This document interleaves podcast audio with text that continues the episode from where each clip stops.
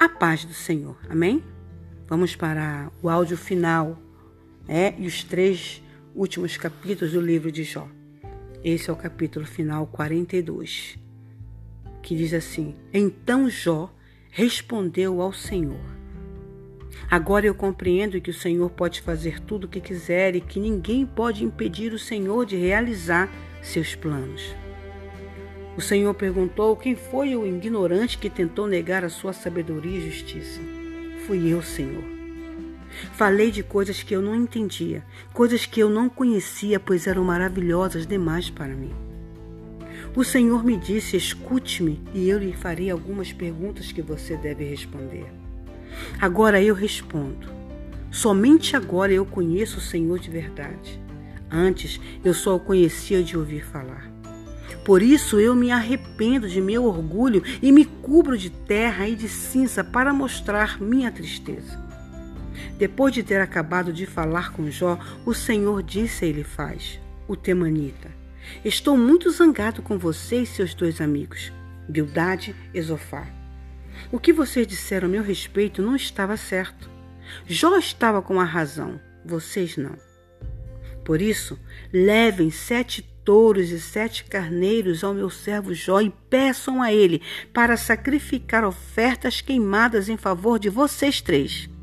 Depois, Jó fará oração por vocês, e só assim não lhes darei o castigo que seu pecado merece, pois vocês não me apresentaram a Jó tal como eu sou. Então ele faz o Temanita, e Bildade, o Suíta, e Zofá, o Naamatita, fizeram o que o Senhor tinha mandado. Jó orou por eles, e o Senhor ouviu e atendeu a oração de Jó. Assim que Jó orou por seus amigos, o Senhor começou a devolver a eles sua antiga riqueza. Na verdade, Deus deu a Jó duas vezes mais do que ele tinha antes.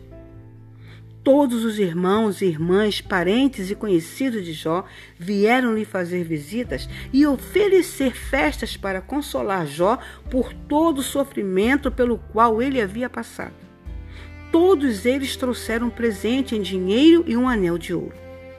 Assim, o Senhor abençoou a Jó muito mais do que antes.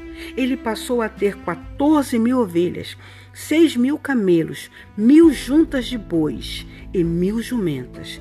Deu também, Deus também deu a Jó mais sete filhos e três filhas. Os nomes das três filhas eram Gemina, Quesia e Querem Apuque. Elas se tornaram as mulheres mais bonitas de toda aquela terra e receberam parte da herança junto com seus irmãos. Depois de seu sofrimento e vitória, Jó ainda viveu 140 anos. Ele ainda chegou a conhecer seus netos e bisnetos e morreu velho e feliz depois de uma vida longa e abençoada. Aleluia. Aleluia. Que Deus possa administrar, administrar essa palavra no seu coração e no meu coração. Jó não só foi abençoado, mas ele também mudou a sorte das suas filhas, que como mulheres não tinham nenhum direito de herança. Amém? É assim que Deus faz. Ele muda a história, muda decretos, porque Ele pode. Ele é o nosso Deus. Ele pode mudar a sua história. Ok? Que Deus nos abençoe.